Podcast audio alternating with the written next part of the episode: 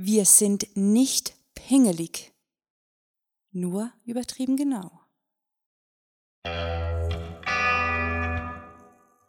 Willkommen zum Cluecast.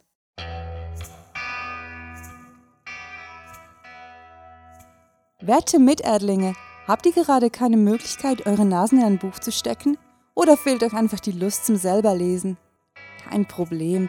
Wir von ClueWriting, dem Literaturblog, haben uns grandiomegalotastische Unterstützung geholt und übernehmen das Lesen für euch.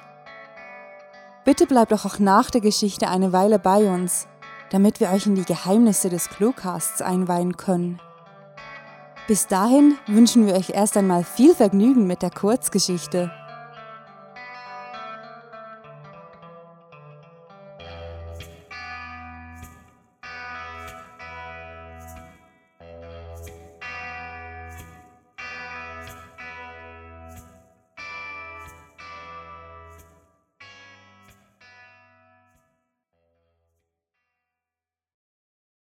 Menschenskinder. Als sie vor einer Stunde aufgewacht war, hatten noch einige orangefarbene Sonnenstrahlen die Fensterfront, die beinahe gänzlich mit schwerem Samtstoff abgedunkelt war, durchdrungen. Doch jetzt war eine kleine antike Leselampe in dem mit Backsteinmauern umrahmten Zimmer die einzige Lichtquelle. Jenna setzte sich in den fahlen Schein, der durch den Lampenschirm sickerte, kämmte ihr noch nasses Haar mit den Fingern aus dem Gesicht und nippte schläfrig an ihrem viel zu heißen Kaffee. Als sie ihren Blick flüchtig durch das Loft gleiten ließ, zuckte sie etwas zusammen und schob den Gedanken beiseite, dass sie dieses Chaos irgendwann doch würde aufräumen müssen. Denn inmitten ihres stets ordentlichen und minimalistisch eingerichteten Wohnraums waren unzählige Comicbücher auf dem Boden verstreut worden. Die Küche sah noch immer so aus, als hätten sich dort Waschbären eingenistet, und sie war sich noch nicht sicher, wie sie die Schokoladenflecken aus ihren weißen Textilien würde entfernen können. Resigniert seufzend drückte sie den Einschaltknopf ihres Laptops, welchen sie erst beim dritten Anlauf erwischte, und griff gedankenverloren nach einem der Taschentücher, die in einer metallenen Box neben dem Gerät lagen. In den letzten beiden Tagen hatte sie sich selbst immer wieder diejenige Frage stellen müssen, welche sie seit ihrem 23. Geburtstag immer häufiger zu hören bekam und deren Tonfall immer bemitleidender wurde, je älter sie geworden war. Bereute sie es, sich gegen eigene Kinder entschieden zu haben? Sie nippte nochmals etwas lustlos an der schwarzen Brühe in ihrer Werbetasse, welche ihr während einer Ausstellung hingeschoben worden war, öffnete ihre übliche Formatvorlage und starrte dann versteinert auf die abgegriffene Tastatur ihres silbergrauen Computers. Die Geschehnisse der letzten Tage spukten noch immer hartnäckig durch ihre Gedankenwelt und hinderten sie daran, sich auf die bevorstehende und lange herausgeschobene Arbeit zu konzentrieren. Alles hatte mit einem harmlosen Anruf ihrer langjährigen und besten Freundin begonnen. Jenna hatte sich anfänglich wirklich sehr gefreut, als sie die vertraute Stimme nach längerer Zeit wieder einmal durch den alten Telefonapparat scheppern hörte. Denn seit ihre Freundin ihr ganz persönliches Familienprojekt in Angriff genommen hatte, wurde die Zeit für Jenna immer knapper.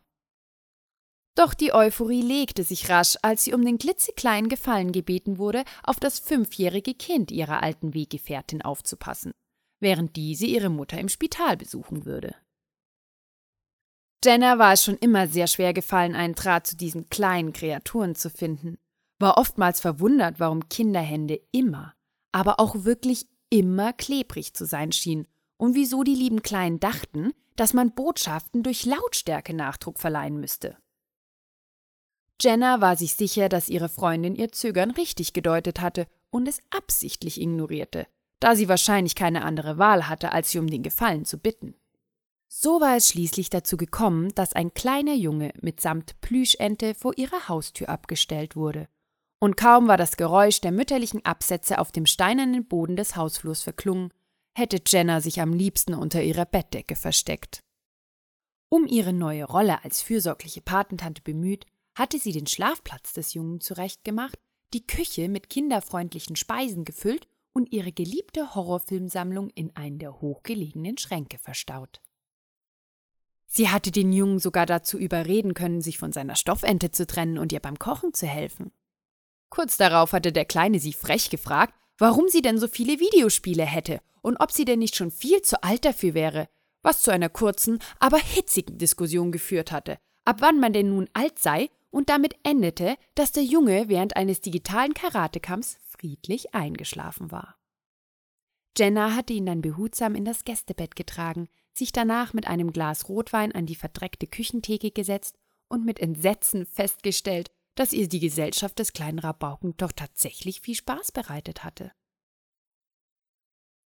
Jenna lehnte sich, noch immer lustlos am Kaffee nippend, etwas zurück und konnte sich das stumme Grinsen nicht verkneifen, als sie daran dachte, wie erschöpfend die gemeinsame Zeit mit dem kleinen Quälgeist gewesen war. Sie hatte ihn am gestrigen Morgen, direkt nach dem Frühstück, einen Regenschirm in die Finger gedrückt und sich mit ihm auf den Weg in den nahegelegenen Stadtpark gemacht. Und kaum waren sie dort angekommen, war der Junge fest dazu entschlossen, in den dichten Büschen hinter den Parkbänken nach jungen Stockenten zu suchen. Er schien sich ein wenig zu sehr für dieses Federvieh zu begeistern. Doch anstelle davon, sich mit dem wilden Geflügel anzufreunden, hatte er sich einen teuflischen Giftzumachausschlag zugezogen und war dermaßen erschüttert über die roten Pustel, dass er sich geweigert hatte, das Gestrüpp zu verlassen. Also hatte Jenna keine andere Wahl gehabt, als ihm mit ihren hochhackigen Schuhen ins Unterholz zu folgen und ihn, nicht ohne lauten Protest seinerseits, rauszuziehen. Es dauerte beinahe 20 Minuten und das Versprechen, dass er sich einige Comicbücher werde aussuchen dürfen, bis der Junge sich endlich etwas erholt hatte. Und weitere 40, bis sie endlich wieder das Loft erreicht hatten. Und natürlich war ihre Hoffnung, der Kleine würde sich nun etwas ruhiger verhalten, zerstört worden, als ihr neuer Hausgast sich mit einer Packung Kondome, welche er beim Durchwühlen ihrer Schränke gefunden hatte, vor sie gestellt hatte und fragte, ob er damit später die Kaulquappen im Park füttern dürfte. Jenna konnte sich das Lachen nun doch nicht mehr verkneifen, als sie die zerknüllte Kondompackung mit den darauf abgebildeten Spermien ansah, welche sie nach dem Zwischenfall vorsichtshalber auf dem obersten Brett ihres Büroregals versteckt hatte.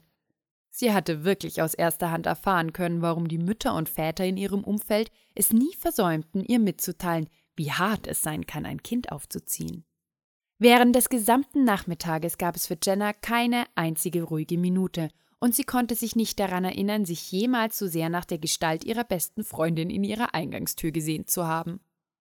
Während sie versucht hatte, dem Sprecher der Tagesschau zu folgen, hatte es der Kleine für notwendig gehalten, ihr jedes Bild in seinem Comic bis ins Detail zu erläutern.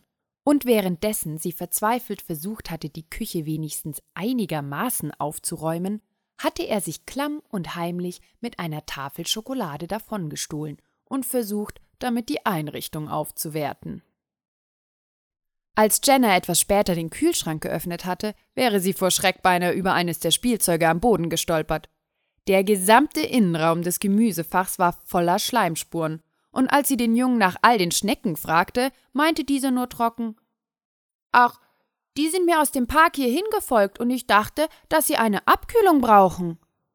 Als Jenna vom Surren ihres Druckers aus den Gedanken gerissen wurde, rieb sie sich etwas zu heftig über die Augen und dachte erneut an all die höflichen und weniger höflichen Menschen, die sie mit einem immer trauriger klingenden Tonfall fragten, ob sie es bereue, keine Kinder zu haben. Und heute wie gestern wäre ihre Antwort dieselbe gewesen. Doch würde man sie heute, an diesem verregneten Tag, nochmals fragen, wäre ihre Antwort weder entnervt noch beleidigt, und sie hätte nicht mehr das Gefühl, sich für ihre Entscheidung rechtfertigen zu müssen. Sie würde einfach nur lächeln und sagen Nein, ich bereue es nicht. Und insgeheim würde sie sich denken, dass sie die eigenen Kinder zwar tatsächlich nicht vermisste, jedoch jederzeit wieder bereit wäre, den kleinen Tyrannen ihrer Freundin bei sich als Hausgast aufzunehmen trotz oder vielmehr gerade wegen all den kindlichen Unmöglichkeiten und besonders weil sie wusste, dass sie ihn bald wieder würde zurückgeben können. Jenna seufzte laut und entschied, dass sie erst ihre Wohnung würde aufräumen müssen, bevor sie sich der Arbeit widmen konnte. Als sie neben ihrem alten Telefon vorbeilief, hielt sie kurz inne und wählte die Nummer ihrer Mutter. Heute war der richtige Tag, um ihr für all die Geduld und Liebe zu danken, die sie ihr geschenkt hatte. Das war Menschenskinder, geschrieben von Rahel. Für euch gelesen hat Bettina. Diese Kurzgeschichte spielte am vorgegebenen Setting Loft und beinhaltete die Clues Giftzumach, Stockente, Tagesschau, Drucker und Taschentuch.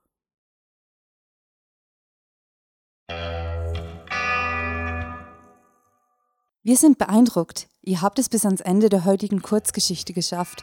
Aber bevor ihr schon wieder davoneilt, wollen wir euch um ein wenig Geduld bitten. Wie versprochen haben wir noch einige Informationen für euch. Der Kurzgeschichtenblog Clue Writing ist 2012 wie so vieles unter dem Einfluss von zu wenig Schlaf und zu viel Koffein entstanden. Seither schreiben die beiden Autorinnen Rahel und Sarah jeweils eine Geschichte pro Woche, die immer an vorgegebenen Handlungsorten spielen. Da das alleine noch nicht schwierig genug war, werden zudem gewissenhaft fünf vorgegebene Stichworte, die Clues, vertextet. Dadurch ist in der Zwischenzeit ein beachtliches und immer weiter wachsendes Textsammelsurium entstanden. Von actiongeladenem Abenteuer über ironische Romantik, Märchen und Satire bis hin zum ernsthaft übertriebenen Horror. Bei uns bleiben keine Leserwünsche offen.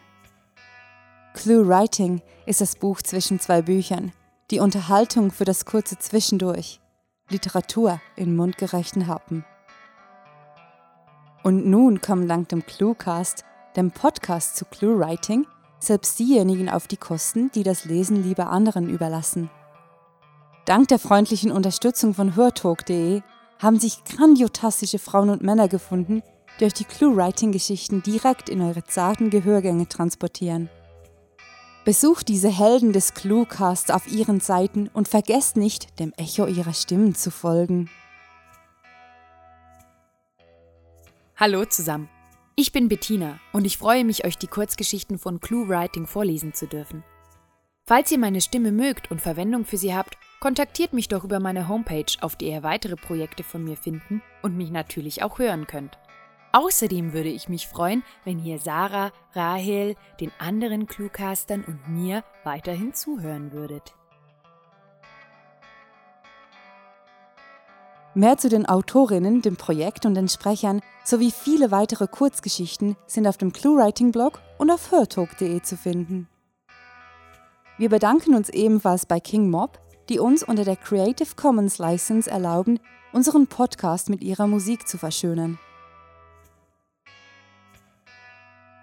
Da ihr noch zuhört, gehen wir davon aus, dass euch der Cluecast gefallen hat. Also los jetzt, nicht warten, sondern sofort den Cluecast abonnieren und keine Episode mehr verpassen. Besucht uns ebenso auf Facebook, Twitter, Google+, Bloglovin und ach, ihr wisst ja, wie das funktioniert. Wir wünschen weiterhin viel Hör- und Lesespaß und freuen uns darauf, euch beim nächsten Mal wieder begrüßen zu dürfen. Mit fantastiliardischem Dank fürs Zuhören und den besten Wünschen. Eure Cluecaster.